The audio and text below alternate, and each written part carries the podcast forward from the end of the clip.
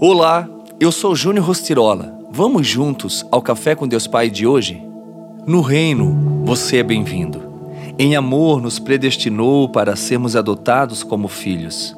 Por meio de Jesus Cristo, conforme o bom propósito da Sua vontade, para o louvor da Sua gloriosa graça, a qual nos deu gratuitamente no amado. Efésios 1, 5 e 6. Muitos de nós sofremos algum tipo de rejeição como resultado de algumas experiências traumáticas. Pode ser que isso tenha sido tão pesado que você seja incapaz de liberar esses sentimentos que o paralisaram em alguma área da sua vida. Você tem uma raiz de rejeição que leva com você em todos os momentos. Como resultado, muitas coisas que você sente ou faz estão relacionadas a ela.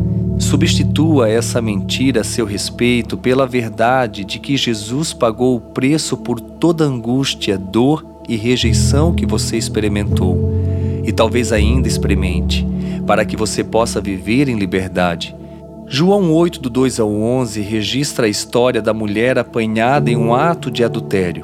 Se existe alguém que foi rejeitado pelas pessoas, foi essa mulher.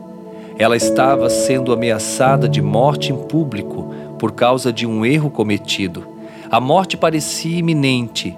De acordo com a lei, ela poderia ser apedrejada até a morte por seu pecado. A mulher apanhada em adultério era inocente? Claro que não. O que aquelas pessoas estavam fazendo era permitido pela lei. Mas Jesus escolheu não a condenar.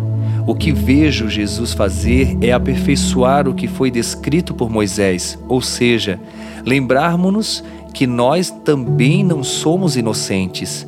Contudo, mesmo sendo pecadores, vamos ouvir as palavras de Jesus que nos diz hoje: Onde estão seus acusadores? Nenhum deles a condenou? Deus tornou possível que você o conhecesse e experimentasse uma mudança incrível na sua própria vida. E você pode provar do mesmo. Eu não sei o que você cometeu, eu não sei quais são os seus caminhos, as suas escolhas, eu não sei o que você está vivendo neste exato momento, mas uma coisa eu tenho certeza: Deus quer mudar o seu destino hoje. Não perca tempo. Simplesmente obedeça e se entregue totalmente. Tenha um excelente dia.